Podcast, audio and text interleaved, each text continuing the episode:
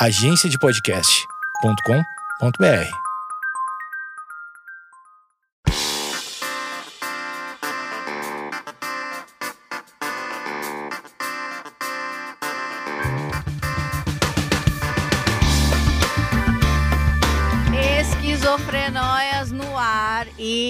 e dando prosseguimento à nossa série de profissionais da saúde mental, como proceder. Mentira.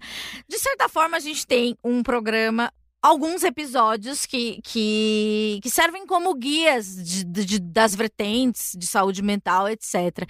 E hoje eu trouxe a Mariana Luz, minha amiga pessoal. Oi, gente. E é, psicóloga. E a linha dela é muito difícil de falar se você falar isso três vezes, vai dizer que você tem uma dicção maravilhosa. Eu não vou falar três vezes porque eu não tenho uma dicção boa.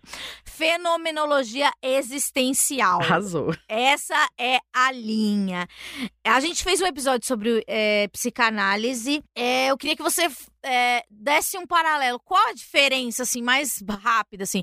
Eu tô, eu tô, ai, tô me sentindo mal ou quero me conhecer melhor? Vou procurar análise, procuro terapia, o que que eu procuro? Você tem consegue explicar o que é a diferença da análise para a terapia? Porque é muito importante essa pergunta. Sim, sim. Acho que você, você já falou aí na sua pergunta. Essas duas afirmações que você falou, é, quero me conhecer melhor ou quero fazer análise. Embora a análise faça com que a gente se conheça melhor também, é um dos caminhos. A Fenô, que eu, eu, eu apelido, eu apelido minha linha, gente. Nem falei boa tarde, ai, boa tarde, gente. Não, Desculpa. mas é, a pessoa pode ouvir qualquer hora. Ah, é verdade. Bom dia, boa tarde, boa noite. É que a gente então. tá de tarde, mas. então, é, a Fenô, que é o apelido carinhoso da minha linha, é, ela tá mais próxima à questão humanista, então a gente trabalha mais nessa perspectiva de autoconhecimento, assim, de que o homem, ele é um grande, nós somos grandes responsáveis por nós, pela nossa vida, não especificamente pelo que nos acontece, porque o que nos acontece, ele é ele tá dado ao, ao acaso, vamos dizer Como assim. assim da nossa vida, o que é, Vou explicar o, melhor. Os nossos pensamentos? Vou explicar melhor. Não, de fatos mesmo. O homem ele é grande responsável pelo que ele é. Ou seja, o que que acontece? Te aconteceu uma tragédia. É, não sei, vou pegar uma coisa, sei lá, seu cachorro morreu. Hum. Não que eu tô querendo isso, mas enfim, seu cachorro morreu. Hum. E você não pode controlar esse fato. O fato de que alguém morre, seu cachorro morre, ou uma pessoa que você ama morre, você não pode Fatores controlar. externos. Isso. Mas o que você vai fazer com isso, com seus sentimentos, como você vai lidar com essas emoções, isso é o que a minha linha trabalha especificamente. Como a gente vai lidar, como a gente vai se responsabilizar pelos fatos que nos acontecem. E essa é a grande diferença entre a análise. A análise, que aí a, a psicanálise e outros tipos de, de linhas mais próximas à psicanálise, ela faz um trabalho. É, não fiquem bravos comigo, psicanalistas, mais interpretativos nesse sentido. Ou seja, a gente vai olhar as coisas mais a visão de pulsões, a gente olha o ser humano em mais algumas caixas. Bom, você é neurótico, você. estilos de personalidade, modelos é muito diferente. É, eu não quero ficar numa coisa muito técnica. Tá. Tá. Mas tá dando pra entender. Mas tá dando pra entender, ok. Uhum. Então, assim, a, a, a diferença principal é que a Fenô, ela é uma linha que trabalha com a responsabilidade. Ela tem alguns pilares. Um deles é a responsabilidade. Ou seja, a gente precisa entender em que aspecto, por exemplo, ah, mas meu cachorro morreu, Mari, como é que eu vou ser responsável por isso? Não, de fato, você não é responsável por isso. Você Provavelmente vai, por porque... exemplo, eu tenho uma, rela uma reação super. Meu cachorro morreu, eu tenho uma relação. Uma relação. Uma reação um pouco imatura ou um pouco desencabida. E tudo bem se eu tenho uma relação descabida com a morte do meu cachorro, mas aí eu vou ter que entender em algum momento que se eu quiser sair desse processo intenso de luto, eu vou precisar tomar uma atitude em relação a isso. Eu não adianta eu brigar com o universo, eu dizer, meu cachorro morreu, que droga, esse universo é cruel, o mundo é cruel, qualquer energia que eu acredite é cruel porque levou meu cachorro. Eu até posso dizer isso, porque isso é um processo do luto, mas em algum momento eu vou precisar olhar para isso e falar: bom, o que, que eu vou fazer agora com isso? Eu posso gritar, eu posso espernear, eu posso ser imaturo e eu posso falar. Mas como ser essa pessoa tão madura que dá a parada e fala Então. como é que eu posso? Isso é o processo terapêutico. Isso, exatamente. Nesse processo terapêutico. E não é uma questão de maturidade só, Amanda. Tá. Não é só uma questão de maturidade. É uma questão. De, fato de você ser uma pessoa terapeutizada, de você estar nesse processo e entender que alguns pilares, e eu gosto de deixar isso bem claro, a gente está num país muito desigual em vários aspectos, sociais, de gênero, raciais. Então, assim, eu não estou dizendo que, por exemplo, diferenças, é, desigualdades sociais são responsabilidade da pessoa. Eu quero, eu sei que não tem muito a ver com o que a gente está falando, Sim, mas eu sim, gosto sim, de deixar esse alerta só porque as pessoas gostam de fazer essa, essa crítica à Fenô. Até por isso, ah, eu não gosto da Fenô, quem tá na, na área. Ah, eu não gosto da Fenô porque ela quer responsabilizar o cara que tá na rua por estar tá na rua. Não é exatamente isso. A gente Qual quer. é a responsabilidade do cara que tá na rua? Isso. A gente quer questionar isso. Qual é a responsabilidade? Ponto. Mas é nós, enquanto sociedade. Exatamente, também. Porque a Fenô não separa o homem do mundo, né? Tem até uma expressão que a gente usa que é ser no mundo. O homem é ser no mundo, é ser com o outro. O homem, ele tá ligado o tempo todo nesse espaço onde ele tá, nesse tempo onde ele tá, nesse momento onde ele tá. E ele também é responsável por isso. Não é só os fatores externos que nos levam, que nos carregam. Nós somos atores da nossa própria vida. Entende? Então, esse processo não é um processo simples, é, não é um processo fácil, mas é o desafio da terapia que todas as linhas têm o seu. Normalmente a gente quer culpar. Tem uma, você falou, citou autores, aí eu vou citar um grande autor, Homer Simpson. A culpa é minha, eu boto em quem eu quiser. É, é isso que você luta, é contra isso que você luta. Eu não luto contra nada, sou uma menininha da paz. Brincadeira. Não, eu acho que é um processo. A gente pode chegar no consultório pensando, a culpa é do meu pai, a culpa é da Sim, minha mãe. Minha e mãe é mesmo. Me abraçou quando eu era criança. Mas e se ela não é fez? A culpa é de quem? Isso. E se ela não fez isso, ela também tem culpa. Só que o que eu tô te dizendo é, em algum momento, tem uma frase do Sartre que ajuda a entender tudo. O Sartre é o, é É. o Freud de É, vocês. É, não, na verdade tem alguns, tem Russell, tem Kierkegaard, tem alguns Tá. filósofos. O Sartre é um grande nome que tinha fenomenologia e ele entrou com o existencialismo, que é a parte mais, vamos dizer, mais real, assim, mais Tapa dura. da burguesia. É, porque o Sartre que é muito. é, O Sartre que é esse cara que fala, a responsabilidade é sua, levanta e faz alguma coisa. O Sartre é esse cara. E aí. O Kierkegaard, alguns outros filósofos falam, é também, mas aí a gente precisa olhar Dá as coisas como elas cabeça. são. Uma, né? Porque a gente também é criança. Todo mundo aqui é criança sofrida, né? Exatamente. Então, nesse exemplo que você falou aí da mãe, ah, mas minha mãe não me abraçou e agora eu não sei como abraçar. Então, eu vou reconhecer isso. Minha mãe não me abraçou, era muito importante eu ter um abraço de mãe, só que agora eu sou adulto. Então agora eu tenho escolhas, entende? Eu tenho possibilidades, mais do que escolhas e mais do que responsabilidade, que é uma outro, um outro pilar da Fenô que eu gosto muito. A gente trabalha com possibilidades. Nós somos seres de muitas possibilidades. Então, só porque minha mãe não me abraçou, só entre aspas, tá, gente? Porque todo mundo merece um abraço. Abracem seus filhos, gente. Cuidem da primeira infância, isso é muito importante. Sim. Então, só porque minha mãe não me abraçou, eu nunca mais vou abraçar ninguém. Não, agora eu tenho uma escolha.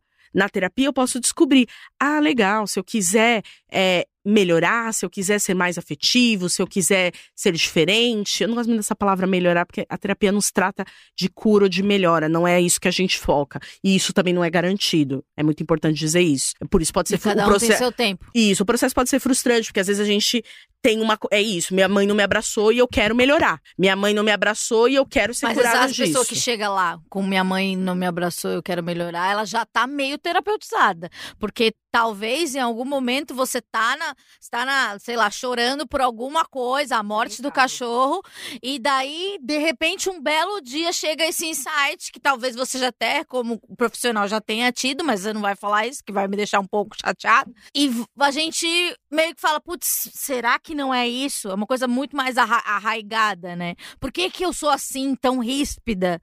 Sim. E daí isso vai chegar num- numa raiz. Sim, exatamente. E aí, eu gosto de dizer no consultório: pode chegar, mas e se eu não chegar? E se não chegar? Se eu não chegar, eu tenho uma decisão. E por isso que a responsabilidade é importante e as possibilidades também. Se eu não chegar, o porquê do porquê do porquê, porque posso não chegar, eu tenho uma decisão a tomar. Mas você quer ser alguém que abraça?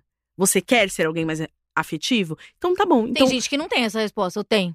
Olha, eu acho que depende de cada um. Tem gente que quer, porque assim, se você vai pro consultório, é porque tem uma angústia ali. E é uma outra coisa importante, a Fenô não vê a angústia como uma coisa ruim. Isso também é uma, uma diferença entre a psicanálise. Não que a psicanálise veja a angústia como uma coisa ruim, mas ela, ela vê alguns tipos de sofrimento como uma patologia. E a Fenô, ela não trabalha nesse viés. Ela, obviamente, enxerga as patologias, mas a gente não enxerga a angústia como um ponto que eu preciso tirar da minha vida. A angústia, e o Sartre fala sobre angústia, ele que fala bastante sobre angústia, a angústia é um ponto que, às vezes, quando a gente chega assim no fundo, no fundo, no fundo do poço daquela angústia, a gente vê possibilidades que a gente não via antes de estar lá. Entendeu?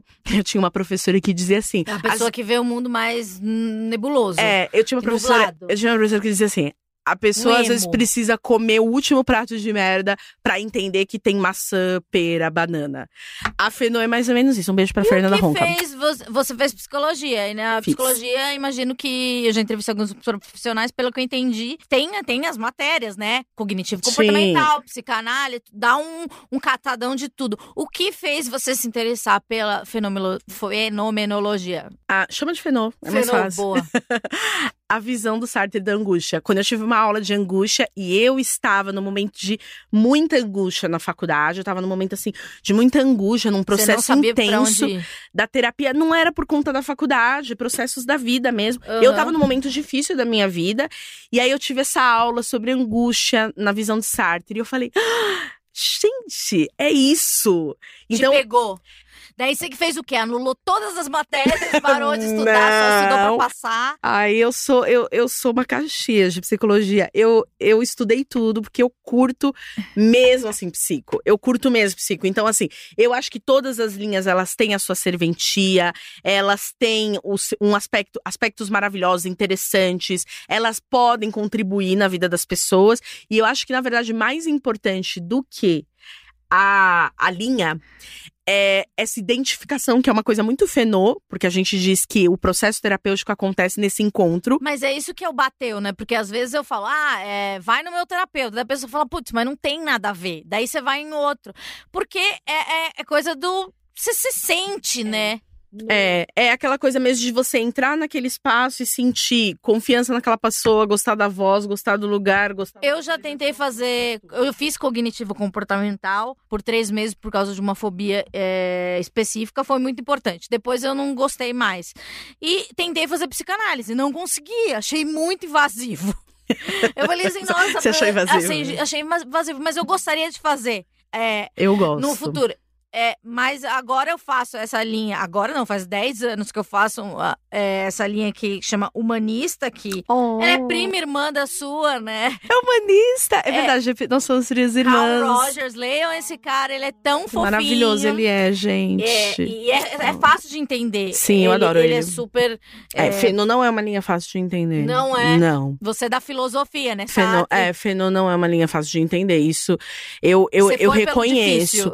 É, mas o que, me, o que me encantou foi isso, a visão de mundo e a visão de homem, que é o outro ponto que eu ia trazer pra você. O que ajuda as pessoas a identificarem qual a linha, quem quer ir pela linha, quem não quer ir por esse sorteio de, ah, gostei do lugar, gostei Esse da pessoa, minha gostei amiga, da voz. Esse aqui tem Isso. cheirinho de aromoterapia. Exatamente. Eu- se eu quero pesquisar linhas, porque tem gente que gosta mesmo de ir lá pesquisar e saber o que, que aquele psicólogo pensa, qual que é a forma dele trabalhar, é a visão Até de porque mundo. às vezes chega uma hora que a gente quer, tipo, enganar o psicólogo, né? Engambelar, falar, eu sei que isso é técnica. Mas isso faz parte do processo. Ai, né? sempre. Claro. achei que era só eu, a espertona. Não, faz parte do processo. Todo mundo faz isso da terapia. É porque tem vezes que você não tá pronto para aquele momento. E o, o segredo, né, um dos segredos da terapia é a gente saber que para cada momento tem ali aquele. A, a gente precisa aprender que.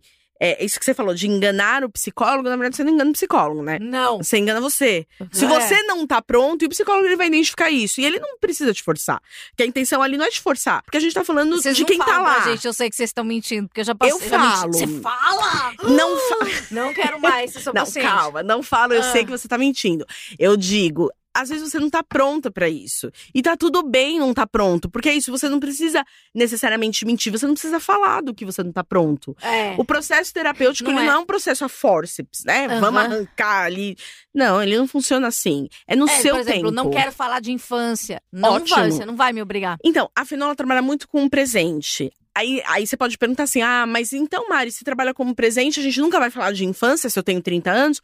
Vamos, porque se você quer falar de algo da sua infância, aquilo é presente. Não tá no passado. O meu terapeuta uma vez falou assim: se você não traz na terapia, por enquanto não é importante. Sim, é, é exato. É uma forma diferente de dizer a mesma coisa. É. Então e você eu percebe. falei, uau. Sim. É. Deixa eu te falar uma coisa antes que eu Deixa. esqueça. Que eu falei da lição vai ficar pela metade. Que eu disse, eu falei, vou falar uma frase que resume. A frase do Sartre é: mais importante do que acontece com você é o que você faz com o que acontece com você. Sempre quando vocês pensarem em Fenô, lembrem dessa frase. Se essa frase fez sentido pra você, talvez seja uma linha que seja interessante, porque a gente vai trabalhar nessa perspectiva da responsabilidade das possibilidades. Meu cachorro morreu. Poxa, Amanda, meu cachorro morreu. E agora? Bom, agora a gente vai ver quais possibilidades tem. Eu vou adotar um novo cachorro, né? Eu vou viver o luto desse cachorro. Eu nunca mais quero ter cachorros. Olha quantas possibilidades a gente já tem. Só rapidinho a gente pensou em três. E você, como a vida é sua, no caso a pessoa que estiver lá e que perdeu o cachorro, ela, ela pode abrir um mar de possibilidades que na cabeça dela antes era só lamentar: meu cachorro morreu, meu cachorro morreu, nunca mais eu vou ser feliz porque meu cachorro morreu. Entendeu? Isso é a beleza da terapia.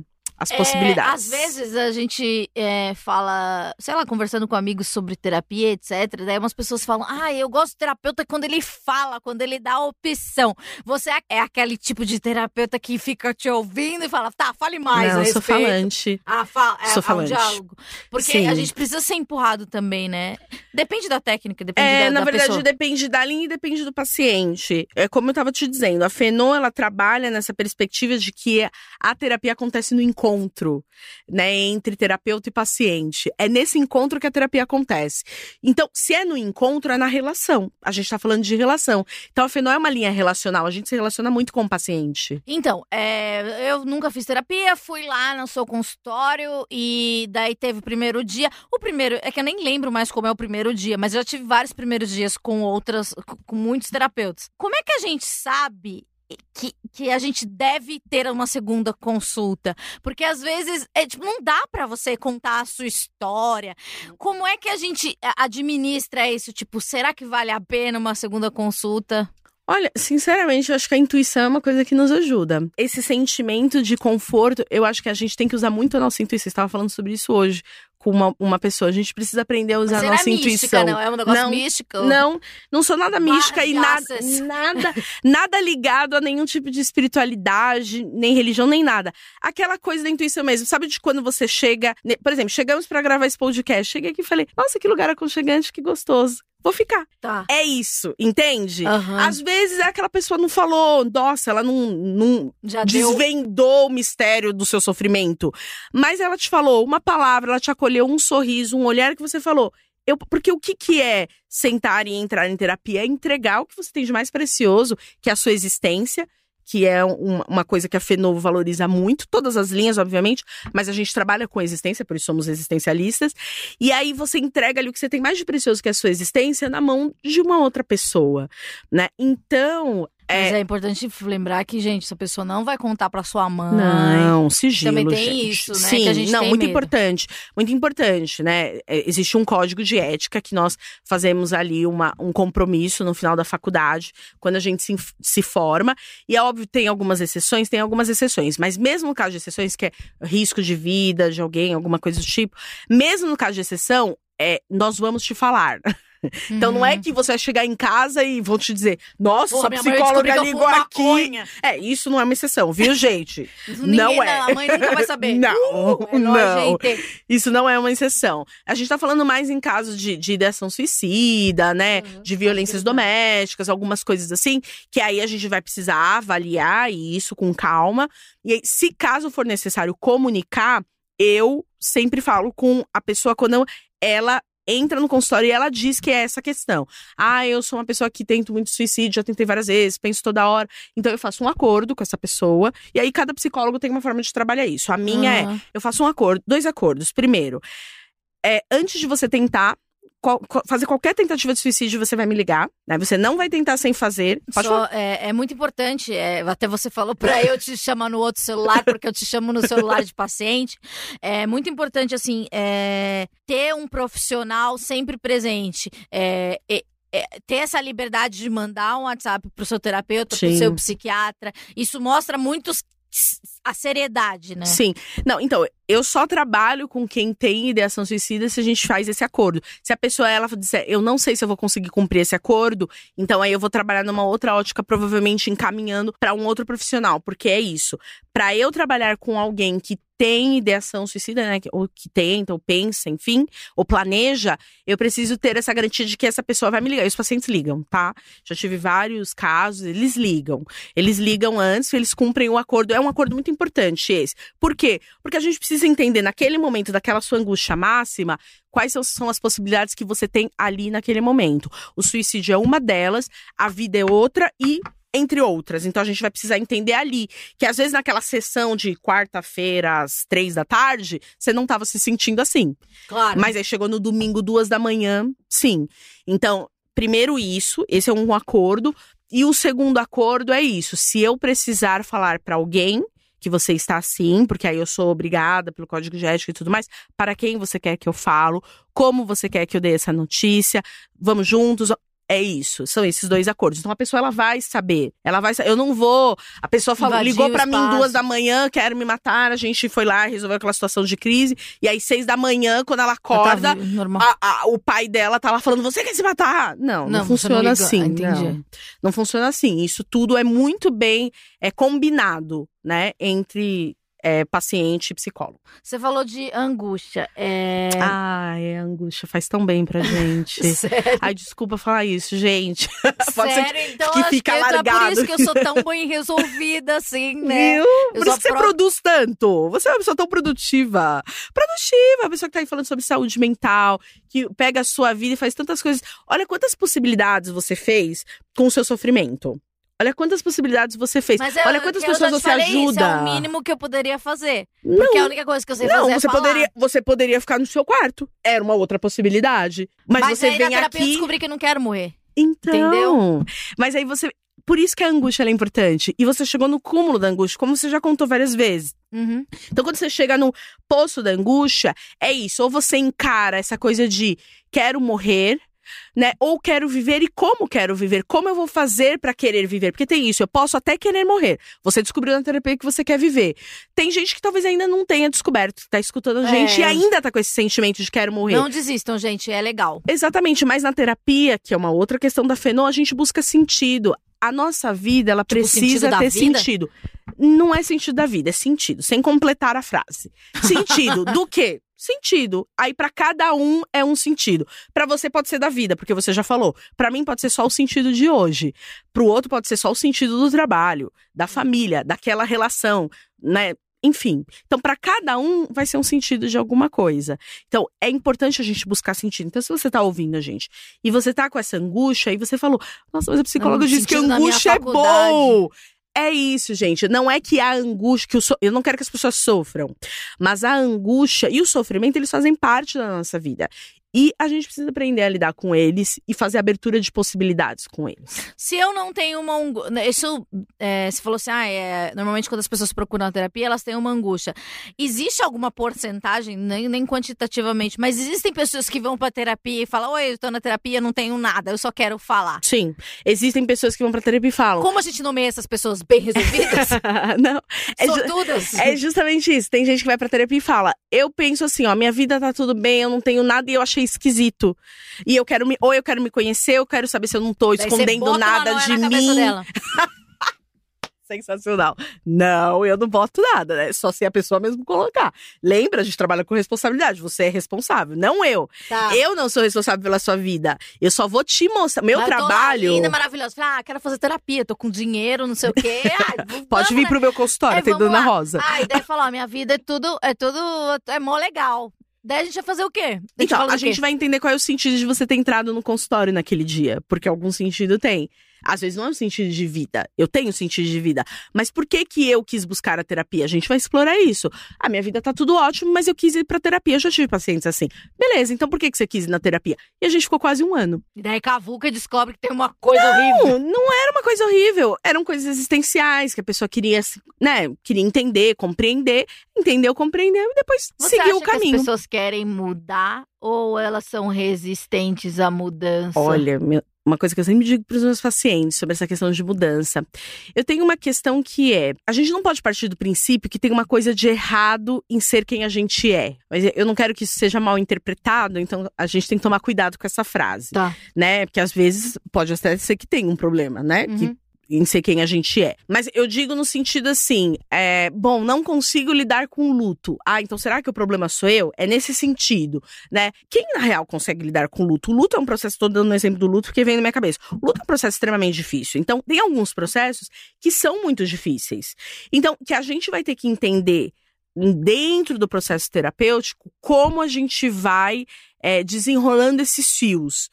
No caso de uma pessoa que entra e ela tá lá, ela considera a vida dela muito de boa e tal, e ela resolve procurar terapia, a gente vai ter que só encontrar esse fio. Esse fio condutor que levou ela até ali. E às vezes não é colocar uma noia na cabeça dela, e nem, não se trata disso. Às vezes se trata que talvez ela não consiga nomear. Ah, um outro ponto importante. Hum. Por isso que falar é bom, tá vendo? A gente vai falando, a gente vai lembrando. Por isso que terapia dá certo, gente. Uhum, dá Porque a certo. gente fala. E falar é um processo muito importante. A grande descoberta de Freud. Por isso que ele é um gênio. Sim. Todas as linhas, em alguma instância, vão olhar pra Freud e falar: Uhum. cara, parabéns. Porque a associação livre, que foi o que ele descobriu, né? Que as pessoas falam livremente sobre qualquer coisa e você consegue ir fazendo associações, e aí tem aí uma interpretação dentro da psicanálise. A Fê não vai olhar de uma outra forma, mas o fato de falar, da gente poder nomear as coisas, isso é muito importante, porque eu só vou conseguir me responsabilizar e abrir possibilidades se eu consigo nomear. Se eu chego no, meu no- no consultório e digo, eu sei que eu precisava vir aqui, mas eu não sei o que eu tô sentindo, a gente tem que fazer um trabalho para entender isso a partir de uma forma descritiva. A Fê não gosta bastante de descrição, por isso que a gente pergunta bastante, a gente pede Vocês bastante exemplo, bastante. a gente pede bastante exemplo. Ah, eu tô tal assim hoje. Ah, mas me dá um exemplo. Como que é, como que é esse estar assim hoje? Me dá um exemplo de outro dia que você ficou assim. né? A gente precisa da, da descrição. Ela- a gente trabalha muito com descritivo, porque a partir dessas descrições, desse falar, a gente consegue também fazer algumas associações. E sempre é, colocando isso. Né, pro paciente para ver se faz sentido para ele, que é uma outra coisa é, muito legal da Pessoas Fenô. brigam com o terapeuta? Assim, Como? brigando, xingando a gente, falando: Eu não acredito que você falou isso pra mim, você me magoou muito, Mariana. eu não sei se eu, volto falei mais isso aqui. pro meu terapeuta, mas ir- eh, de um jeito irônico. Não, as né? pessoas falam de Falam? verdade. Quebra um falam, pau? Falam. E, não, elas não. Assim, elas podem até quebrar, mas assim, com elas Você mesmas, sozinha, né? né? Tipo, eu não tenho Nossa, como mas nada brigar. mais frustrante que você tá brigando, a pessoa Exato. não responde. Brigar com a pessoa que não quer brigar. Não é que eu Horrível, não odeio. vou responder, eu até vou responder, mas é isso, eu vou mostrar pra pessoa. um saco de boxe pra pessoa bater. Eu vou mostrar pra pessoa o que tá acontecendo. E por isso que a descrição é importante, porque a gente vai pegar todos aqueles fatos que a pessoa já te trouxe, 10 anos. Então, por 10 anos, você falou muitos fatos pro seu terapeuta.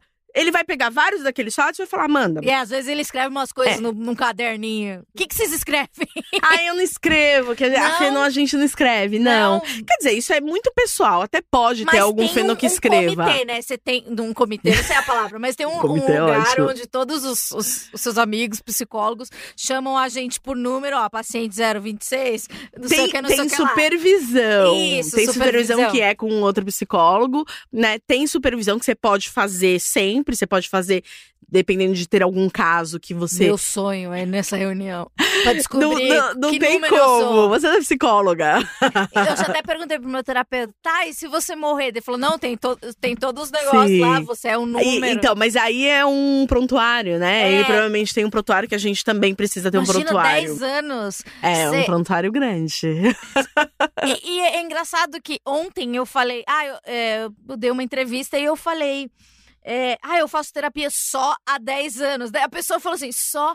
Porque na, na minha cabeça eu tomo remédio há muito mais tempo, porque o meu, eu achava que meu problema era só orgânico, não tinha que falar e etc. Com a- qual um tempo assim que você acha considerável de terapia? Nossa, isso é tão. É, realmente Relativo? não dá pra responder, porque é muito relativo. É isso, assim, 10 anos pode ser muito ou pode ser pouco. Ou pode ser exatamente o que você cinco anos. precisa. Exatamente. É muito relativo. Eu já dei alta em um ano e tem gente que tá há muito mais tempo. Então, assim, Você já depende. deu alta e a pessoa não quis ir embora? Não, porque a alta é um processo construído coletivamente entre eu e esse paciente. Não existe isso. Eu vou dizer pra pessoa, agora você vai. Você vai embora porque eu acho que você tá pronto. Lembra, a gente trabalha com responsabilidade. Mas daí, se eu quiser voltar em duas Claro. semanas, você me aceita. Claro, com certeza. Tá. Com certeza. Porque é isso, você precisa perceber, e a gente vai percebendo isso no. Porque o que que é alta? O Se a gente é for alta? pensar na terapia, terapia é um processo que parece contínuo pra sempre, que a gente poderia ficar lá, Hum. fica lá porque todo dia tem demandas novas, nós somos seres infinitos de possibilidade. Então, terapia acaba, né? Não existe um consenso sobre isso. Mas pra mim, o que que é a alta? A alta é quando a gente chega num lugar do processo onde tanto eu enquanto psicóloga quanto aquele paciente percebe que ele pode seguir o caminho dele com as questões que ele ainda tem ou que ainda podem vir, mas que ele já tá disposto, é, disposto acho que é a melhor palavra, disposto para seguir sozinho ali. Entendeu? Não é que a pessoa resolveu tudo, porque isso é uma fantasia, né, que a gente chama, né, em terapia. A gente tem algumas fantasias, né? Ah, psicólogo não tem problema, né? A gente tem umas fantasias, né? Eu já vi chorar, É. eu fiquei mal. É, não, a gente tem fantasias. né? Ai, minha- ai, queria ser como você, bem resolvida. Psicólogos são pessoas bem resolvidas. São todas fantasias, né? Psicólogos são pessoas que fazem um trabalho como o outro trabalho. É um trabalho, obviamente, que tem muita responsabilidade, mas é um trabalho como o outro. Então, e uma das fantasias é isso, né? Eu vou ter alta quando eu não tiver mais nenhum problema ou nenhuma questão. Não existe isso, mas existe um ponto onde você diz: "Ah, acho que agora dá pra eu seguir. E é engraçado que Mas você deixa a porta aberta. Sempre, a porta tá sempre aberta, sempre aberta. Mas isso é construído junto. E quando chega esse momento, aí a gente se despede e pode ser um adeus e pode ser um até logo. Tem gente que volta e tem gente que não volta mais, né? E tudo bem. E você pode até voltar para um outro processo, com outro profissional. Às vezes Aham. esgotou aquele processo, é Sim. importante a gente entender isso, né? Ah, eu fiz, sei lá, eu fiz seis anos, né, como uma psicanalista, eu adoro psicanálise. Fiz seis anos como uma psicanalista e esgotou o processo. Acabou aquele processo ali. E aí eu comecei uma terapia com um outro profissional. Isso acontece também. Você faz terapia. Sim. Psicólogos fazem terapia, viu, gente? É muito e vocês importante. ficam falando mal da gente? Não, a gente vai falar mal da gente mesma. Brincadeira. A gente vai falar da gente, né? É um processo. Terapia é diferente de supervisão. Terapia a gente não fala de paciente em geral. A gente fala da gente, né? Se a gente falar de paciente, o psicólogo vai falar que é uma fuga, né? Aí a gente nunca ouve isso. então a gente fala da gente. É, Imagina você que tem a técnica, vai numa outra pessoa que tem a técnica, então você sabe que ela tá te dando aquela engambelada. Mas não é técnica só. que, que quer que você fale isso, você fala assim, ah, você não faz? Não, mas é, não dá pra fazer, porque é lá, lá você tá nesse lugar como paciente. Você não tá nesse lugar como psicólogo. É aquela mesma fantasia que as pessoas têm de você tá me analisando. Você entrou num lugar, ai, não me analisa, por favor, né? A pessoa fala pra você. Não, primeiro, eu não faria de graça. Tipo, na E vida cê- real, você tá na festa, Isso, isso. Você tá isso. é, namorados, maridos, né? Não vamos Ah, citar nomes, né? Porque, enfim. Aí a pessoa fala pra você. Ai, você tá me analisando. Ai, não dá uma de psicólogo pra cima de mim. Não, você não tá Mas fazendo daí isso. che- tem aquela coisa, eu chego na festa e, e falo, meu, eu tô com um super problema com meu marido. Tem demais. As pessoas você mandam faz? WhatsApp. Seus Ai, amigos Mari, pessoais. você não quer me falar o que, que eu faço? Eu não sei o que você faz, meu bem, mas uma das possibilidades é procurar terapia. Terapia sempre é uma possibilidade, né? Mas assim, eu posso dar conselho. E aí eu falo, tô te dando conselho como amiga. Amiga, não é como Mas- psicóloga. Porque não tem, não tem terapia rápida, não tem terapia de botequim, não tem terapia de WhatsApp. Você me manda um problema, eu te mando uma solução. Mas é isso que a gente quer, né? Sim. Hashtag gratidão. É isso que a gente quer, mas infelizmente não tem isso. Porque, tipo, você, você quer entrar no Google, né? Como parar de ficar triste em três então, dias. Lá vai ter, tem livros, né? Muita gente ficando rica, in- inclusive, com relação a isso. Mas assim, funciona? Se sustenta? Que é uma outra questão que eu pergunto. Funcionar pode até funcionar. Eu posso entrar lá e falar com sete passos para não me sentir ansioso. Ansiedade, né? O Brasil é o número um em ansiedade, hein, gente? Temos que tomar cuidado com isso. O país número um em ansiedade, o Brasil. E Olha segundo aí, em depressão. Ainda não é o podcast mais ouvido. Pois Deveria, ser. deveria, deveria, exatamente. E o segundo em depressão. Então, assim, tem Que lá. triste, né? Muito, mas é o tempo que a gente vive desse imediatismo. Uma coisa que eu gosto Mas de falar o muito. Olha, eu não sei porquê. Quer dizer, pensando no Brasil, e aí a gente pode fazer uma análise da conjuntura social, que não é o nosso objetivo aqui, mas pensando rápido no Brasil, poxa, eu consigo entender enquanto brasileira. Eu acho que a gente, como país, se a gente pensar no que a gente viu nos últimos processos políticos, sociais e econômicos, a gente vive uma grande esquizofrenia, assim, no nosso país. Então, eu acho que faz sentido a gente estar tá ansioso. E o que é ansiedade, né? Que as pessoas perguntam tanto. Uma das definições que eu gosto bastante é excesso de futuro. Isso te ajuda a identificar. Ah, Maria, o que é excesso de futuro? Pô, eu tô aqui hoje gravando podcast com você. Aí eu já tô aqui pensando, nossa, mas amanhã eu tenho um fórum, nossa, mas sábado eu tenho que fazer isso, domingo, vixe, segunda, terça, quarta, quinta. Assim. E aí eu não tô aqui. Então, e aí esse excesso de futuro me causa angústia. Por quê? Porque eu tô aqui hoje. Hoje eu tô aqui gravando podcast. Eu tenho que viver esse momento. Eu tenho que aproveitar que eu tô aqui na companhia da Amanda, essa pessoa incrível. Ai, ela é então, é maravilhosa mesmo. Né? É, ela é ótima. E por que, que eu vou ficar no domingo, no segundo, no terça? Que é isso? Então, quando eu for para lá, eu falo, opa, Vamos voltar para cá. Vamos pensar no hoje. O que, que hoje eu posso fazer? Eu não tenho controle do depois. Eu não sei o que vai acontecer. Ah, eu tenho um fórum. Pode ser que eu receba uma mensagem enquanto tô gravando com você dizendo: você foi desconvidada. Fórum cancelado. É. Enfim, pode acontecer tantas coisas, você não tem controle. Por isso que a, fase, a, frase do Sartre é importante. Mais importante do que acontece, porque o que acontece você não tem controle. Mas o que você faz com o que te acontece, aí você pode ser responsável. Aí você pode mas criar é uma possibilidades. orgânica. Depende. Como assim, uma reação é, orgânica? Mas, tipo, beleza, ai, fui rejeitada por alguma coisa, por alguém, por, pelo fórum, chamaram outra pessoa. E daí você, pensando como, como eu reagiria, eu ficaria realmente triste. Então, mas você mas, pode assim, ficar eu, triste. Eu, não é uma coisa que eu, eu falo assim, ó, eu posso ficar triste ou eu posso tomar um vinho. Entendeu? Não eu é não o que você entender. faz. Isso não é o que você faz, mas a terapia te ajuda. A... E aí a que um é. te ajuda a pensar em possibilidades. Mas nunca fugir de um sentimento. Não é que eu vou dizer para você, não Muito fique triste. Isso. Não. Ficar Tem triste faz parte. Sim, a angústia, a tristeza, a raiva.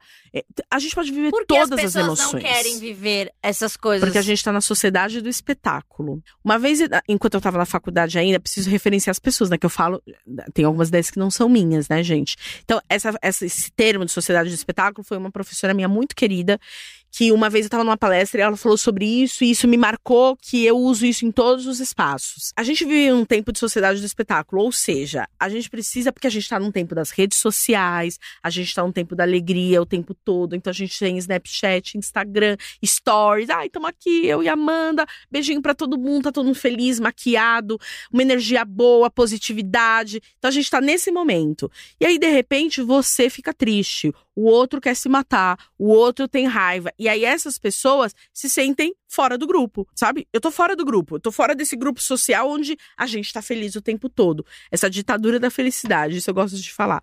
E é uma definição minha. A gente vive uma ditadura da felicidade. Tem que ser feliz a qualquer custo. E não existe isso. E daí, se eu tô triste, eu tenho que fingir que não tô triste. Isso. E aí, quando eu finjo, me angustio mais.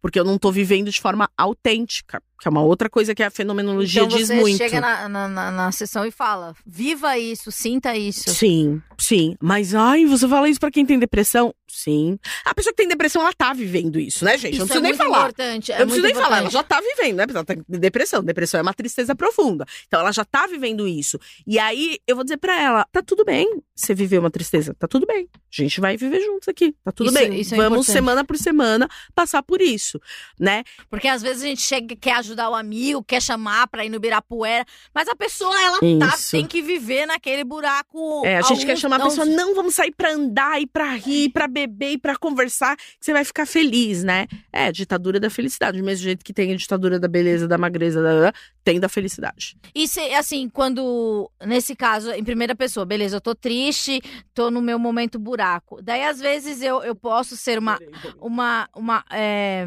uma outra pessoa que é que é, eu sou assim, né? Não sei como as outras pessoas são. Mas é, se educar para lidar com o outro. Por exemplo, é como você falou, da ditadura da felicidade, sociedade de espetáculo. É, se eu vejo uma pessoa no buraco, eu não permito ela. Eu, no meu egoísmo, na, meu, na minha sei lá o quê, é, eu, eu não dou direito dela sofrer ou não ir a um lugar. Por que, que a gente faz isso? Olha, eu acho que por vários motivos, mas um deles porque a gente se angustia quando a gente vê alguém que a gente gosta, por exemplo, triste. Eu acho que nem mas sempre. Não é humano você deixar o outro ser ele? Sim, sim. Mas muitas vezes a gente por a gente viver nessa ditadura da felicidade, a gente não sabe como lidar com sentimentos ditos negativos. E eu vou colocar entre aspas mesmo.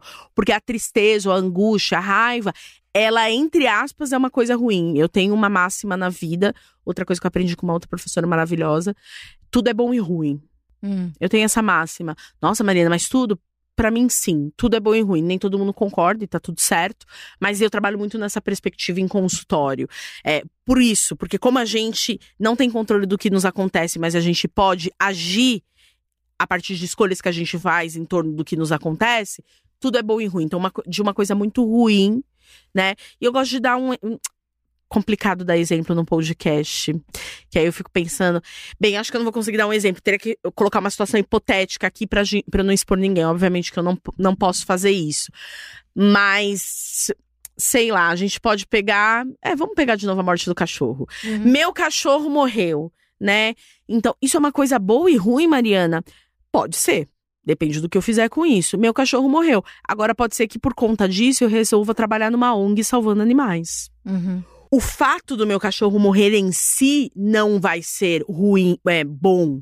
Uhum. Mas a partir disso, coisas boas podem acontecer. É disso que o Sartre tá falando, né? Obviamente que ele não tá dizendo, ai, ah, descobri que eu tenho câncer. Aonde isso é bom? Ué, eu vou tal, talvez valorizar a vida. Eu vou, entende? Eu abro possibilidades.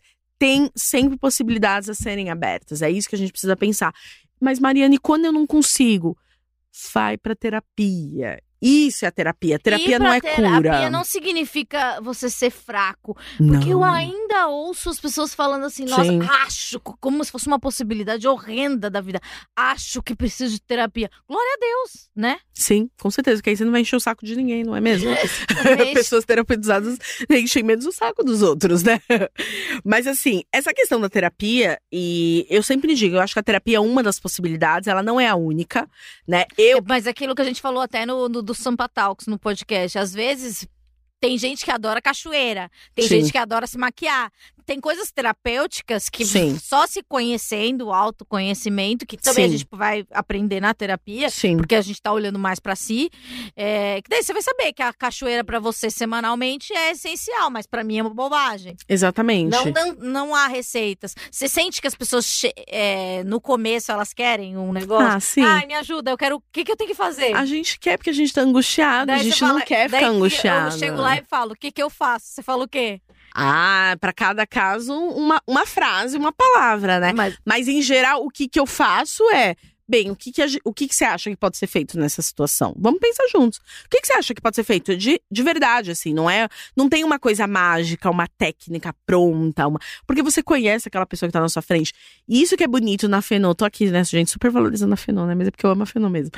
É, isso, eu acho muito bonito isso na Fenô. A terapia se dá no encontro. Olha que coisa bonita. Se dá nesse meu encontro entre eu e você aqui, Mariana e Amanda. É aqui que a gente vai estabelecer o caminho terapêutico. Ele é muito único, porque ele é seu, ele é o seu caminho, que não é do João, do Antônio, é da Amanda.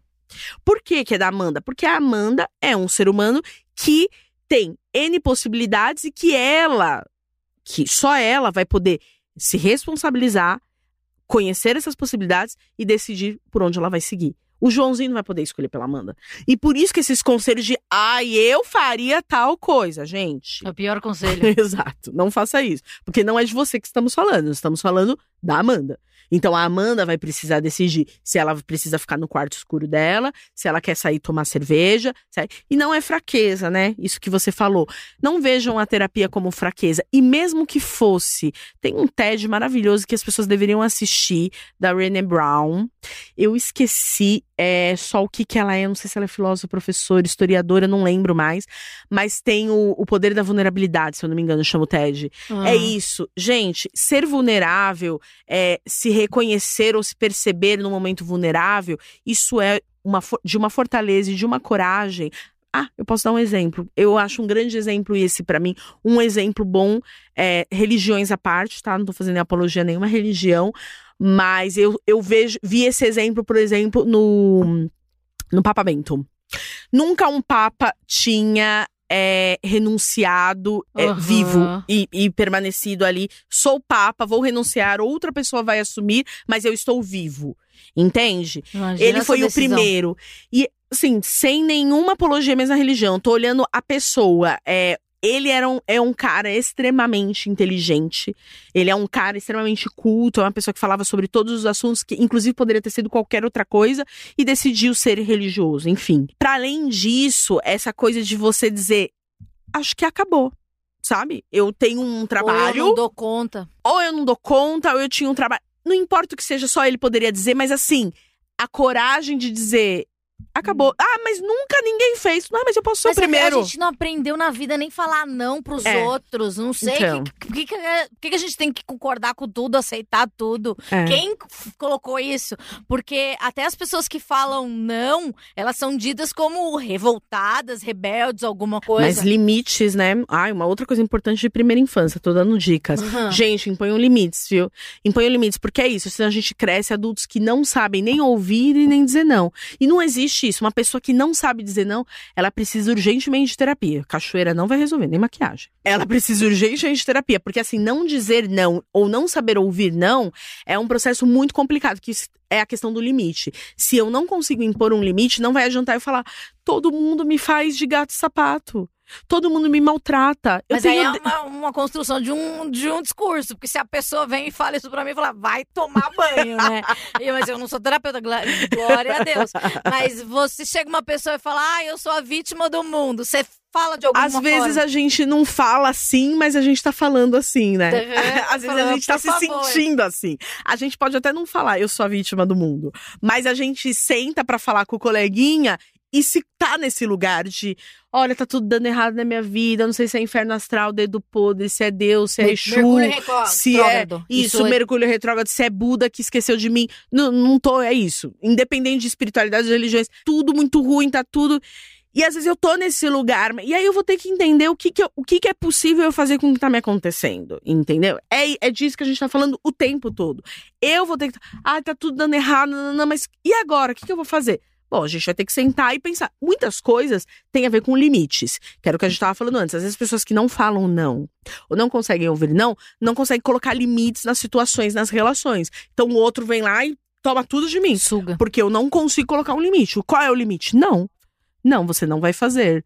Não, eu não quero ir. Não, eu vou ficar aqui. E quando a Não. gente fala não e dá uma dorzinha, porque você, tipo, conseguiu fazer o não, mas Sabe, tá doendo. sabe o que eu, eu faria? E eu faço isso Bloqueio quando eu.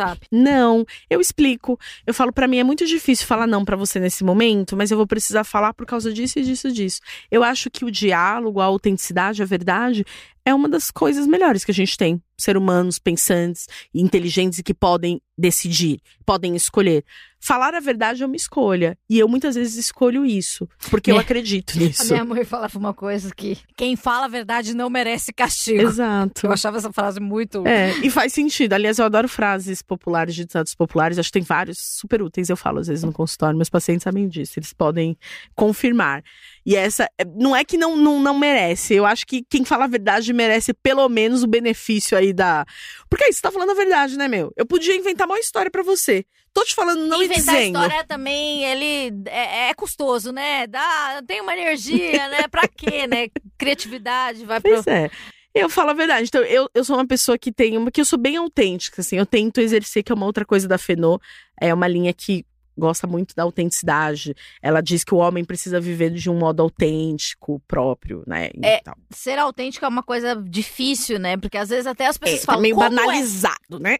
Não, mas é difícil ser autêntico porque é, como a gente foi criado pra falar sim o tempo todo e ser legal, Sim. a pessoa que é autêntica, ela acaba sendo mal educada, cruel. Mas acho que tem formas, né, Amanda? Aí a gente pode pensar. Eu posso dizer pra você, você me chama pra gravar um podcast e falo, claro que não, Amanda, eu tenho mais o que fazer do que gravar um podcast com você. Eu posso dizer, Amanda, a agenda tá foda, eu vou ter que. Nossa, Amanda, mas assim, eu vou tentar arrumar um dia. Percebe? Ah, É, a gente tá falando a mesma coisa, mas não tá. Entendeu? Eu tô dizendo pra você, ó, tá difícil, mas eu vou tentar.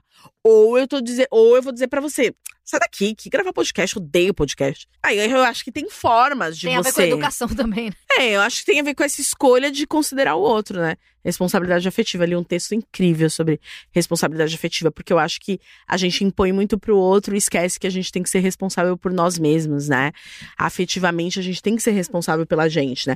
Mas a gente quer cobrar muito do outro. Ai, fulano não foi responsavelmente afetivo por ciclano, tratou mal. E obviamente eu não tô falando de relações abusivas, hein, gente? Por favor, é um outro ponto isso aí. Mas é sim, a gente a gente é responsável, sim. A gente, em alguma instância, nós, claro, somos responsáveis pelo outro, mas nós somos principalmente por nós mesmos, né? Se eu tô, se eu tô vendo que aquilo lá não tá bom para mim, olha a importância do limite. Eu preciso dizer não. Não dá mais. Né? Nina Simone falava: a gente precisa levantar da mesa quando o amor não tá sendo servido. Maravilhosa, diva. Então é isso, né? Cantava, falava não, né? Cantava, porque tá na música dela. Então a gente precisa aprender a levantar da mesa. Se a coisa ali não tá boa para mim, eu preciso sair dali. E aí, às vezes, porque senão. Mas é difícil. Muito. Imagino que no consultório tenha Muito, muitos muito, casos de pessoas muito. que não que estão tentando ceder pro outro e Isso. pra si não. Sim, muito difícil, muito difícil. E aí, por isso que o processo. Por isso é tão importante, né? Eu, O processo é lei do barato é louco. é, mas eu acho a terapia um processo incrível. Eu acho que as pessoas deveriam se arriscar nele. Deveriam. Deveriam se arriscar nele. As crianças podem fazer a sua linha terapeuta porque eu achei tão Sim. tão Sim, tem. muito Eu, eu não atendo evoluído. crianças, mas Você sim. não atende. não atendo crianças Por por, uma opção mesmo. Olha, vou ser muito sincera. Porque muitas vezes, não, amo crianças, mas muitas vezes é difícil é, lidar porque a gente vai precisar fazer um atendimento familiar, né? A criança ali, ela é, entre aspas, um sintoma, assim, da família, do que tá acontecendo na Ah, família. E a família tem que admitir que a- Isso, a e ela precisa se responsabilizar também por isso, e precisa, obviamente, quando a gente está tratando de menores de idade, ela precisa comparecer no consultório com uma certa frequência, e às vezes o pai, a mãe ou o cuidador, enfim, quem tá com aquela criança, não quer assumir isso, ou por uma própria barreira com a terapia, ou por não, por não sentir que tem essa responsabilidade, porque o problema é da criança. Aham. Ele que não aprende, ele que tá batendo no E amiguinho. terapia de ele que- família, essas coisas Tem também. de casal, você já Tem. fez? Não, eu não trabalho com terapia de casal nem de família, porque é uma linha, tem uma linha própria, que é a linha sistêmica, que normalmente trabalha mais. É, mas conheço muitos psicólogos que fazem. Eu acho incrível famílias fazerem terapia. Gente, é muito legal. É, recomendo. Se você tem aí uma questão familiar e as pessoas estão dispostas, tem psicólogo para atender, sim. Duas, três, quatro, cinco pessoas. De uma vez, né? Porque a terapia familiar é todo mundo junto. Não é separado. E o- o- que eu já ouvi falar, se eu estiver falando bobagem, você pode me falar.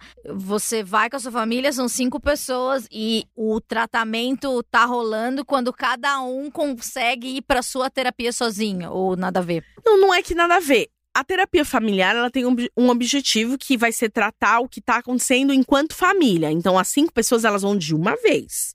Tá? E elas vão Gente, fazer aquele processo como terapia de casal, Aham. né? O, o- terapia de casal que cada um vai separado, não é terapia de casal, aí é terapia individual, que você pode fazer também. Aham. Mas a terapia familiar é todo mundo da família vai ao psicólogo. E aí, conforme vai se desenvolvendo o trabalho, se combinando ali todo mundo, achar que alguém precisa ir para terapia individual, aí é encaminhado. Mas a ideia é que se faça todo mundo. E se eu tenho, eu, eu vou pra terapia e o meu marido quer fazer terapia, ela- ele pode fazer com você?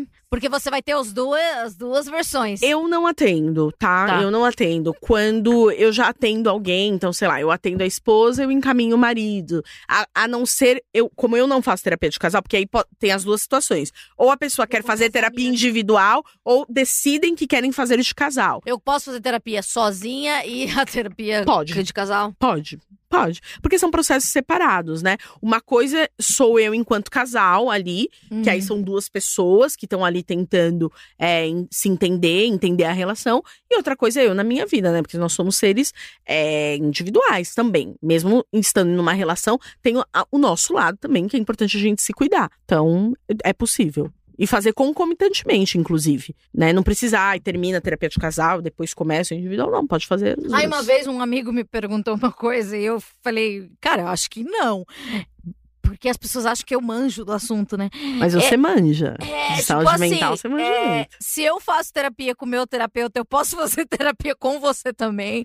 Na minha Daí cabeça não falei, faz cara, sentido. Não faz sentido. Não faz sentido, porque é isso, são linhas de trabalho. E você tá ali construindo uma, um- numa linha, uma relação. Então, assim, você precisa entender por que, que você tá sentindo a necessidade de ter dois terapeutas. É isso Mas, que eu questiono. é, as pessoas já me tentam. procuraram, sim, já me Eu quero procuraram. você como né? uma segunda É, opinião. não, já me procuraram no sentido de ou eu, eu vou ficar com você um pouco e com ele um pouco pra tentar é, decidir. Não, termina lá seu processo quando você estiver pronto. Né? O que tem nessa cidade de psicólogo não tá escrito. Então, assim, quando você estiver pronto, você pode buscar um terapeuta. E se questionar, né? Eu sempre questiono quando a pessoa chega com essa questão, eu sempre questiono, né? Não tem alguma coisa te incomodando? Porque às vezes tem alguma coisa incomodando o nosso psicólogo e a gente não. ne- nessa relação e a gente não consegue colocar, né? E- mas alguém já colocou, fala, não, não, não. As pessoas às vezes dizem, ah, eu não consigo falar de tal assunto com um psicólogo, eu não consigo, sei lá, eu não, não consigo desenvolver. ou E aí você vê que às vezes o processo ali já acabou, é só isso. É que às vezes o processo já acabou e às vezes a pessoa não tem coragem. Ah, até Tipo que nem um namoro que. é, que até por na- conta da gratidão, né? Já que você falou de gratidão, até por conta da gratidão. Tem uma gratidão porque a pessoa me ajudou muito no momento X da minha vida, e aí agora. Mas por isso que a autenticidade é importante, né? E aí você falar como você se sente pro seu psicólogo, ele vai te ajudar a lidar com isso. Vou, vou abrir meu coração. Antes, eu não conseguia falar que eu não tava afim daquela semana. Então, eu inventava sempre uma mentira que tava com sinusite, etc. Daí, depois, um dia, esse assunto entrou em debate e ele falou assim: Amanda, se você não quiser nessa semana, você pode. E isso faz parte do processo. Foi tão libertador, porque eu, toda semana eu tinha que falar assim: ah, minha irmã tá doente, sabe? Sim. Eu já, eu já falo isso no início, assim, eu faço um contrato.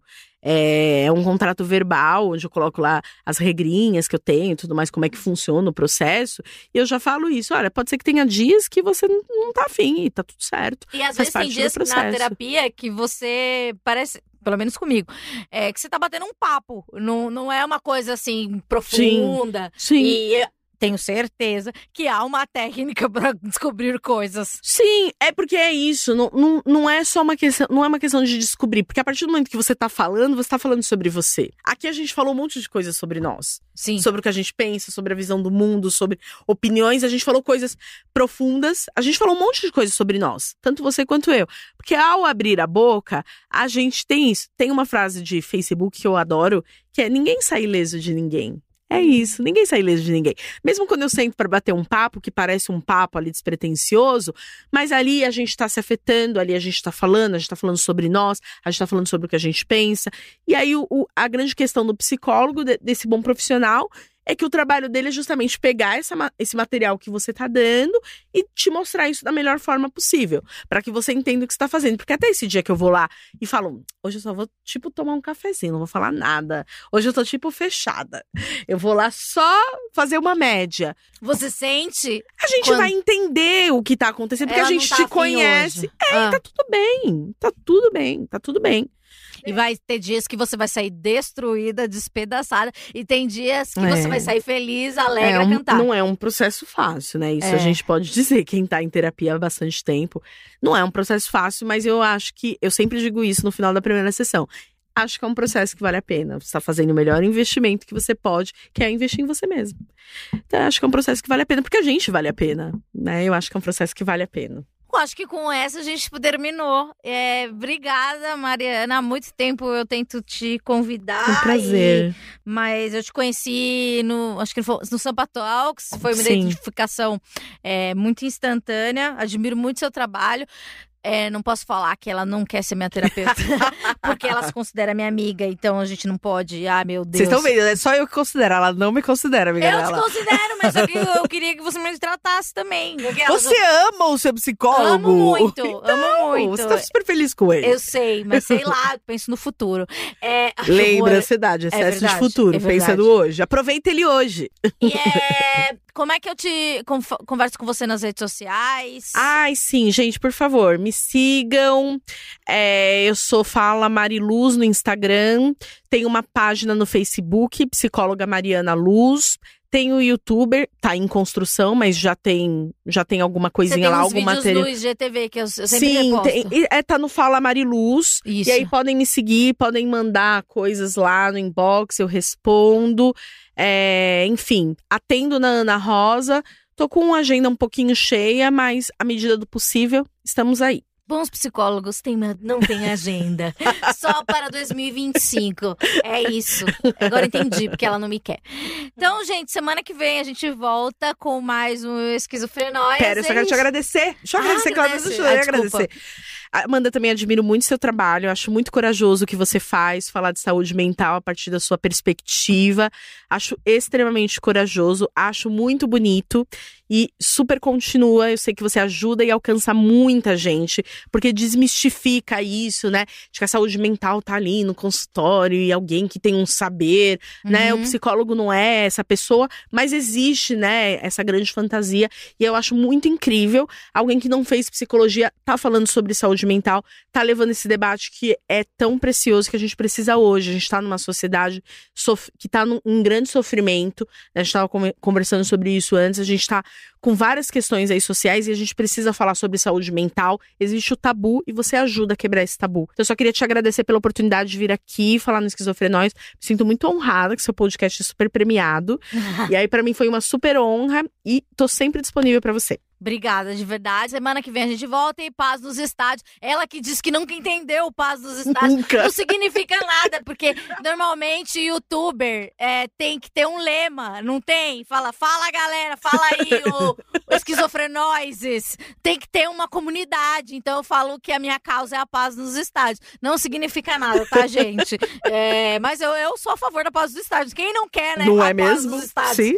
Então, se tem uma causa que é comum entre todos nós, eu acho capazes nos estados. Beijo!